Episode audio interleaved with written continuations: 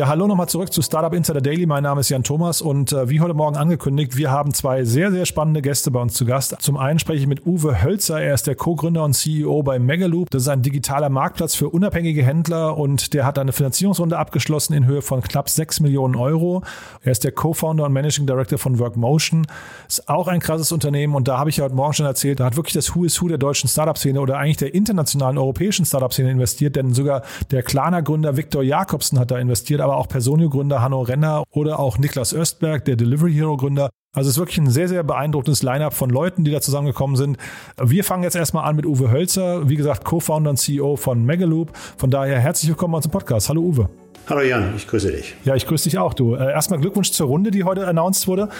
Vielleicht musst du mal erklären, was ihr macht. Ihr wollt so ein bisschen das neue Metro werden, ne? ich glaube, das würde mein mein alter Chef nicht gerne hören, wobei wir sicherlich nah dran kommen, denn aus, der, aus meiner Vergangenheit heraus ist die Idee geboren. Ich bin ja seit 30 Jahren mache ich nichts anderes außer, außer Einzelhandel und Großhandel, ja, und da ist am Ende nach diesen, äh, vor allem nach den letzten Jahren ist die Idee geboren, sich äh, intensiver mit dem unabhängigen Einzelhandel auseinanderzusetzen. Welche Chancen siehst du da? Ja, das ist ein gigantischer Markt. Ich war ja nun ähm, viele Jahre auch während meiner Metrozeit in äh, China, Südostasien, ähm, aber auch in Südamerika unterwegs. Und du hast ungefähr 50, 60 Millionen unabhängige Händler auf diesem Planeten. Und das ist, ähm, ja, das hat mich schon sehr berührt zum Teil, weil die müssen echt, echt hart arbeiten äh, mit ihren Familien, um, ähm, um am Ende äh, zu überleben mit ihrem Geschäft. Ne? Mhm. Ja, das wollte ich eigentlich genau fragen. Überleben die überhaupt? Also ist das eine, ist das eine rückläufige Zahl äh, an, an Unternehmen oder steigt das sogar noch? Also gibt es mehr Unabhängige oder organisieren die sich sowieso in Supermärkten, Ketten, Tankstellen und so weiter? Ja, also in den letzten Jahrzehnten, die ich nur im Handel bin, sind die schon lange tot geglaubt. Aber es ist genau das Gegenteil, was eintritt. Und äh, gerade die ganzen Convenience-Läden, die kleinen Nachbarschaftsmärkte, ist das einzige Format, Jan, was wächst. Denn ähm, wir wissen, die, die, äh, die Single-Haushalte nehmen zu, die, die, die Bevölkerung wird älter und damit ist natürlich auch die Attraktivität dieser Convenience-Läden am Steigen. Und äh, von daher investieren wir auch tatsächlich in den steigenden Markt. Mhm. Jetzt habt ihr eine spannende Runde, das ist eine Seed-Runde, habt ihr announced, knapp 6 Millionen Euro. Äh, erstmal, wie gesagt, nochmal Glückwunsch dazu. Tolle Investoren dabei. Vielleicht kannst du nochmal beschreiben, es waren ja schon, ihr habt ja schon vorher eine Runde abgeschlossen, ne? Genau, wir hatten unsere Pre-Seed und das war damals äh, zuerst mit, mit Piton und ähm, dann kam jetzt Red Alpine äh, dazu, Market One Capital, ähm, FJ Labs und, ähm, ja, und Red Alpine im, Lead, im Lead. Das ist natürlich schon eine tolle, eine tolle Gruppe an Investoren. Atlantic Food Labs hast du vergessen, ne? Oh ja, jetzt wird der Christoph mehr böse sein. Und Atlantic Food Labs, ganz genau. Und Bitburger Ventures hast du auch noch vergessen. Die Bitburger Ventures sind, äh, waren vorher schon mit drin und sind jetzt auch noch mal richtig mit eingestiegen. Und das ist natürlich für uns hochspannend, weil ähm, Bitburger Ventures ist natürlich aus der, aus der Gruppe heraus ähm, ja schon fast ein Stratege, ne, der da mit drin ist. Mhm. Und ich habe in eurer Pressemeldung gelesen, ähm, ihr wollt das weltgrößte Netzwerk im unabhängigen Handel werden. Das ist unser klares Ziel, weil äh, nicht nur, äh, weil, wir, weil wir verrückt sind und glauben, wir müssen äh, äh, so ein Ziel angehen, aber ähm, wir sind jetzt schon in Deutschland mit über 2000 Händlern schon in, äh, das größte Netzwerk in diesem, in diesem Segment. Und wenn wir es jetzt richtig machen und mit den richtigen Investoren an der Seite, haben wir wirklich die Möglichkeit, äh, diesen Markt äh, tatsächlich auch weltweit zum größten zu machen. Mhm. Ich habe mir mal so die Struktur jetzt angeguckt. Ähm, vielleicht weiß nicht, ob du es kommentieren möchtest, aber Bewertung wahrscheinlich so äh, roundabout 30 bis 40 Millionen, ne? Oh, du bist ja immer nah dran, ne, mit deinen Zahlen. okay, cool. Ja, nee, also ich, ich hatte tatsächlich Python, das hat mich gewundert, weil die einen relativ großen Stake bei euch haben, aber das war quasi euer, euer Seed Investor, Pre-Seed-Investor, genau. ja? Genau, genau. Mhm. Ja, mit, anderen, mit anderen vorneweg. Das war eine tolle, oder ist eine tolle Zusammenarbeit und das ist auch ein toller Investor. Mhm. Und sag mal, es gibt in dem Space, gibt es Recki, ne, heißen die, ähm, die machen, glaube ich, das Gleiche so für Restaurants und so. Kann man das vergleichen? Ja, es gibt die, die Reckis, das ist, eine, ist eigentlich eine, ich würde mal sagen, das ist nur in Anführungsstrichen eine, Bestell, eine Bestellmöglichkeit für Gastronomen. Und äh, wir haben uns ja ganz klar auf die, auf die Fahne geschrieben, einen, einen Marktplatz zu werden und sind auch schon einer und versuchen eben mit unserer Technologie auch den, äh, die digitale Transformation der kleinen Händler ähm, zu erreichen, um die auch wettbewerbsfähiger zu machen. Also wir sind deutlich mehr als eine Bestellplattform. Nimm uns doch vielleicht mal so durch einen Prozess mal durch. Also nimm mal, nimm mal vielleicht irgendwie, keine Ahnung, so einen typischen Berliner Späti. Ihr sitzt ja auch in Berlin, ne? Mhm, genau. Nimm mal so einen Späti vielleicht, wie, also wenn, wenn der überhaupt mit euch arbeiten möchte, weil er ja dann plötzlich auch transparent ist bei der Abrechnung und sowas, aber äh, gehen wir mal davon aus, er möchte es ganz ordentlich machen. Wie, wie kann der von euch, äh, ja, wie, wie kann der mit euch quasi zusammenarbeiten? Also wir haben inzwischen äh, deutlich über 1000 Spätis in Berlin auf, der, auf unserem Marktplatz. Ja. Und, Ach wow, okay, cool. Ähm, die brauchen auch keine Angst zu haben, weil was, was sie tun ist, sie melden sich bei uns an, ähm, haben dann natürlich, und das war der Einstieg in den ganzen Bereich, die Möglichkeit, über uns bei ihren äh, Lieferanten zu bestellen. So, das heißt, wir sind erstmal nur der Mittler zwischen, zwischen dem kleinen Händler und dem, äh, den Suppliern, den Großhändlern. So, und ähm, von daher schaffen wir also nicht irgendwie ihnen ein Problem, ganz im Gegenteil. Du musst dir vorstellen, das ganze Geschäft läuft heute weitestgehend analog. Ja, die bestellen über WhatsApp, SMS, schreiben ein Stück Papier, fotografieren es ab. Äh, und da ist natürlich die Fehlerhäufigkeit immens. So, und mit, äh, über unser Tool können Sie äh, bei einer normalen Bestellung circa 30 Minuten Zeit sparen und senden die dann an den Großhändler ab. Also eine enorme Arbeitserleichterung. Und das Sortiment dabei? Wir spiegeln eins zu eins das Sortiment der, der jeweiligen Großhändler. Und davon haben wir ca. 40 Stück auf der, auf der App. Ähm, sind also da völlig unabhängig, pflegen aber auch die gesamten Artikel Stammdaten. Und das ist eine, auch immer eine USP bei uns im Hintergrund auf der App können also damit auch extrem schnell und unkompliziert skalieren. Und dann die Logistik, wie läuft die? Ist das quasi auch Teil von euch oder ist es outgesourced? Ja, das kribbelt einen natürlich als alter Händler unter den, unter den Fingernägeln, ne? dass man auch in die Logistik reingeht, weil äh, derzeit sind wir tatsächlich, dadurch, dass wir die gesamten Bestelldaten abdecken, das heißt die gesamte Wertschöpfungskette der Warenströme ähm, abdecken, haben wir natürlich ein enormes Wissen. Das heißt, wir, wir wissen, wer bestellt was, bei wem, in welcher Menge. Und da, wie gesagt, ich ein alter Händler bin und weiß, wo die Kalkulationen und so weiter sind, wäre der nächste Schritt und wird es auch sein, stärker in die Distribution reinzugehen. Also das war jetzt von meiner Seite aus mal kurz und knackig. Ihr seid rund 30 Leute, habe ich gelesen. Sucht ihr gerade wichtige Leute? Sucht ihr, habt ihr was Wichtiges ausgeschrieben? Ja, händeringend, händeringend, Jan. Also ich hoffe, es hören ganz, ganz viele gute Talents, hören das jetzt hier und äh, werden sich dann durchweg durchweg. Also wir brauchen sie sowohl im, im, im, im Growth, wir brauchen sie auf der Developer-Seite, auf der Produktseite, ähm, denn das ist jetzt für uns entscheidend. Wir wollen jetzt national ausrollen und dann auch möglichst schnell die ersten Erfahrungen international sammeln. Mhm. Also man sieht, ihr wollt durchstarten. Ich habe gesehen, 70 Millionen Euro habt ihr ungefähr an Transaktionsvolumen im letzten Jahr schon gehabt, ne? Ja, genau. Und was ist so der Plan für dieses Jahr? Also das müssen wir mehr als verdoppeln und das wird, äh, wird uns auch gelingen, denn trotz Corona, das war ja für alle, auch für die Investoren immer die, die große Frage, oh, wird das, äh, wie wird das, wie wird der Impact sein auf, auf das Geschäft? Aber man zeigt, sieht sie, man sieht auch hier wieder, Jan, es sind die Convenience-Läden, die äh, völlig ähm, ungeschadet durch diese Krise durchmarschieren. Im Gegenteil, ich glaube sogar, dass die auch weiter zu den Gewinnern gehören werden. Super. Uwe, toi, toi, toi. Also war spannend und äh, danke, dass du da warst. Ja, viel Glück. Danke dir, Jan. Vielen herzlichen Dank. Mach's gut.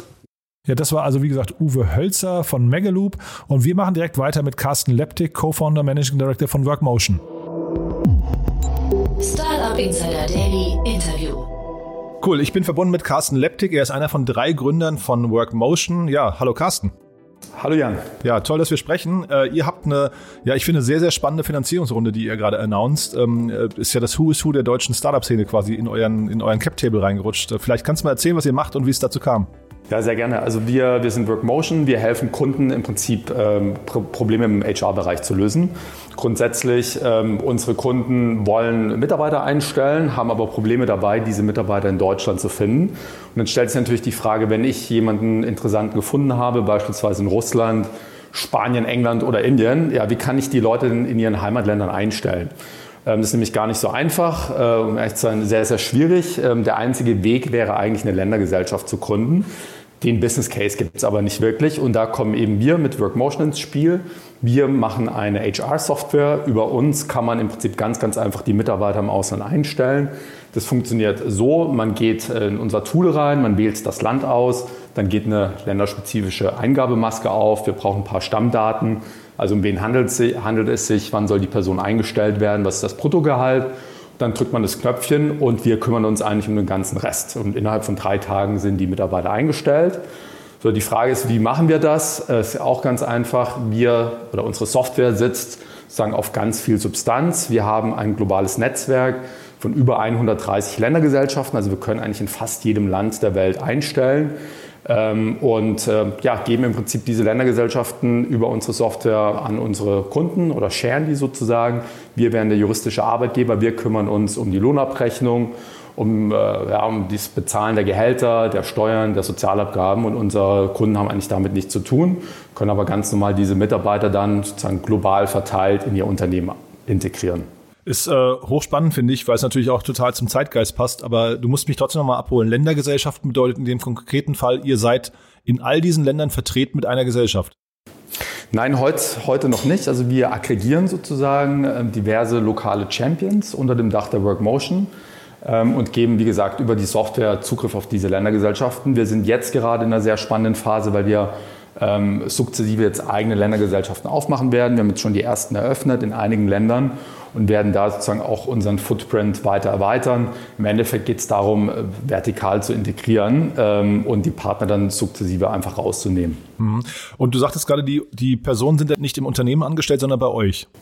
Die sind im Prinzip über uns in den jeweiligen Ländern angestellt. Das heißt, in jedem Land, also bleiben wir mal bei Russland, ähm, gibt es dann im Prinzip eine lokale, ein lokales Unternehmen. Die werden der juristische Arbeitgeber und übernehmen demnach auch sämtliche Pflichten eines Arbeitgebers. Ja? Also wie gesagt, Lohnabrechnung, Gehalt, Gehälter bezahlen, äh, Bescheinigung und so weiter. Die Mitarbeiter werden dann wiederum von Land zu Land ein bisschen unterschiedlich, entweder verliehen oder es gibt ein Service Agreement. Darum kümmern wir uns aber auch komplett. Mhm. Euer Geschäftsmodell ist dann wie? Äh, seid ihr, ist es eine Provision oder, oder äh, partizipiert ihr an dem Gehaltsgefüge, an den Differenzen oder wie, wie läuft das dann ab? Nein, also im Endeffekt werden alle Kosten, die im Ausland entstehen, eins zu eins durch uns weitergereicht. Und das sind ja die Gehälter, die Steuern, die Sozialabgaben. Und wir verlangen dann sozusagen eine Softwarenutzungsgebühr on top. Ähm, die liegt bei einigen hundert Euro pro Mitarbeiter pro Monat. Also ganz klassische SaaS-Revenues, die sozusagen so lange äh, zu Buche schlagen, solange die Mitarbeiter dann produktiv im Ausland angestellt sind und arbeiten. Mhm. Und jetzt sprechen wir heute über eine Finanzierungsrunde und die hat es wirklich in sich. Jetzt musst du mal vielleicht durchführen, wer da alles mitmacht. Das ist wirklich äh, sehr abgefahren, finde ich. Musst du auch mal erzählen, wie du an die Leute rangekommen bist. Ja, also wir sind selbst über, überwältigt. Ähm, wir haben uns entschieden, eine, eigentlich eine kleine ähm, Zwischenfinanzierungsrunde zu machen. Es ist keine offizielle Finanzierungsrunde, es war nur ein kleines Convertible. Ähm, wir waren aber schlussendlich dreifach überzeichnet und wir haben wirklich wahnsinnig tolle äh, Investoren ins Team holen können. Ähm, wir unterscheiden eigentlich grundsätzlich äh, mehrere Gruppen. Wir haben einige Unicorn-Founder, also wer ist dabei? Niklas Ösberg, Gründer von Delivery Hero. Wir haben den Viktor Jakobson, Gründer von Klarna. Wir haben die Flixbus-Gründer. Wir haben den Carsten Maschmeyer dabei. Und insbesondere freut uns, dass Hanno Renner und das Personio-Team dabei sind, weil die natürlich einen strategischen Wert für uns haben. Wir haben ähm, auch andere Strategen an Bord aus dem Private Equity Bereich. Wir haben den Sebastian Detmers, den CEO von Stepstone, ähm, glaubt an uns. Stylert-Gründer, Zooplus-Gründer, einige Weggefährten aus, aus meinen vorigen zwei Gründungen. Ähm, wir haben einige Business Angels aus Frankreich, die für uns auch super wichtig sind, weil das ein spannender Markt ist. Ähm, also rundum ein tolles Team aufgebaut mit ganz, ganz, ganz viel Value Add für uns. Mhm. Ja, ist wirklich, wirklich sehr spannend, muss ich sagen. Glückwunsch dazu. Äh, Picos Capital hat euch am Anfang finanziert. Ne? Das war eine Pre-Seed-Runde und jetzt sagst du eine Zwischenfinanzierung. Das heißt, aus deiner Sicht sind so diese ganzen, weiß nicht, äh, etablierten Termini, die gibt's gar nicht mehr. Ne? Also dass man irgendwie, äh, keine Ahnung, nee. ist so. Ne? Also hat sich irgendwie alles so ein bisschen aufgelöst. Genau, also die Pre-Seed-Runde war im Juli letzten Jahres, hat Picos ähm, investiert. Ich habe auch ein bisschen äh, privat investiert sozusagen, um das ganze Thema anzuschieben. Und wir haben uns einen ganz klaren Plan erstellt. Wir haben ganz klare Ziele, die sind eigentlich rund um drei Dimensionen. Punkt eins, das Team aufbauen. Da sind wir wirklich top, top, top aufgestellt. Wir haben die komplette zweite Management-Ebene an Bord. Der zweite Punkt ist das Produkt. Ähm, auch da sind wir wirklich sehr, sehr gut unterwegs.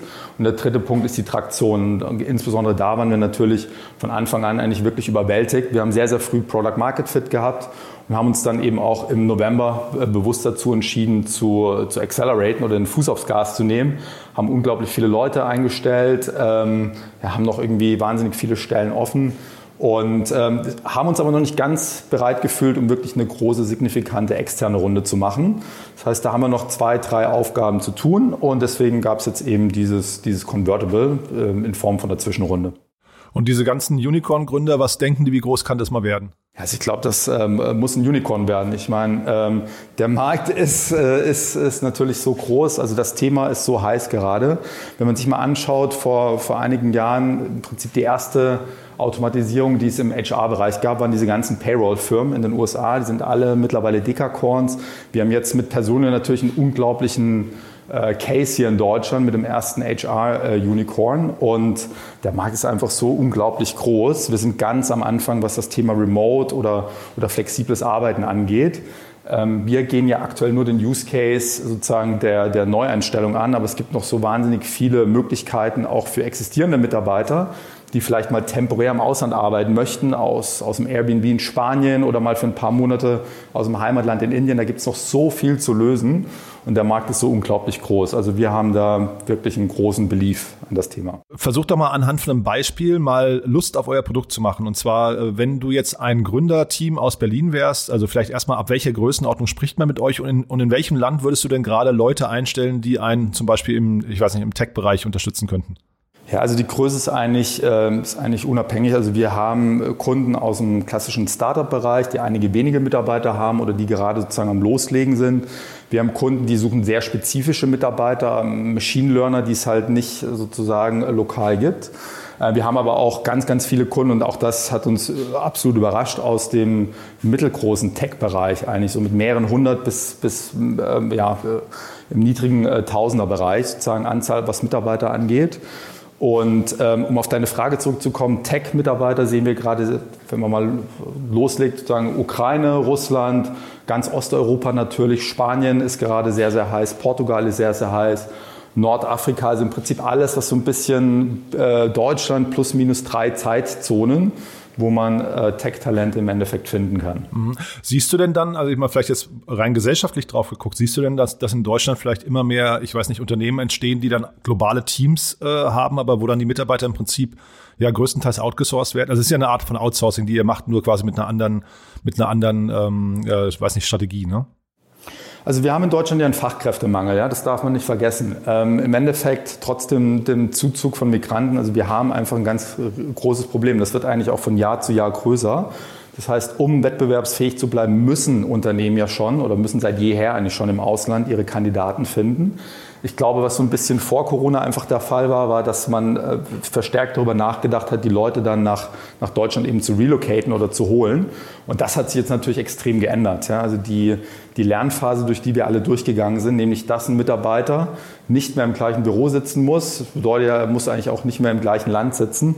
Also das ist einfach diese, diese, dieser unglaubliche Rückenwind, den wir gerade erfahren. Das heißt, ja, ich stimme dir zu, Teams werden, werden global, aber wird es jetzt nur Firmen geben, die quasi komplett 100% remote oder 100% distributed sind, wird sicherlich auch geben, aber das wird nicht der Großteil sein. Der Großteil werden Firmen sein, die haben irgendwie in Deutschland ihr Headquarter, haben ein Stück weit auch noch ein Büro. Ja, das wird vielleicht so ein bisschen anders sein als das Büro, das wir vor Corona kannten, aber ähm, ähm, sozusagen ergänzt durch internationale Mitarbeiter, die einfach gut ins Team passen und remote ganz normal eben produktiv arbeiten können. Fantastisch, Carsten. Du dann Glückwunsch nochmal zur Runde. Ist wirklich beeindruckend, muss ich sagen. Toi, toi, toi. Und wir, ja, wir behalten das im Auge. Ne? Bis bald. Bis dann. Danke. Tschüss. Startup Insider Daily, der tägliche Nachrichtenpodcast der deutschen Startup-Szene. Ja, das war also Carsten Leptik von Workmotion und damit sind wir durch für heute. Ich hoffe, es hat euch genauso viel Spaß gemacht wie mir. Ich fand es wieder mal sehr, sehr spannend, muss ich sagen. Und in diesem Sinne vielen Dank fürs Zuhören und bis morgen. Schönen Tag noch. Ciao.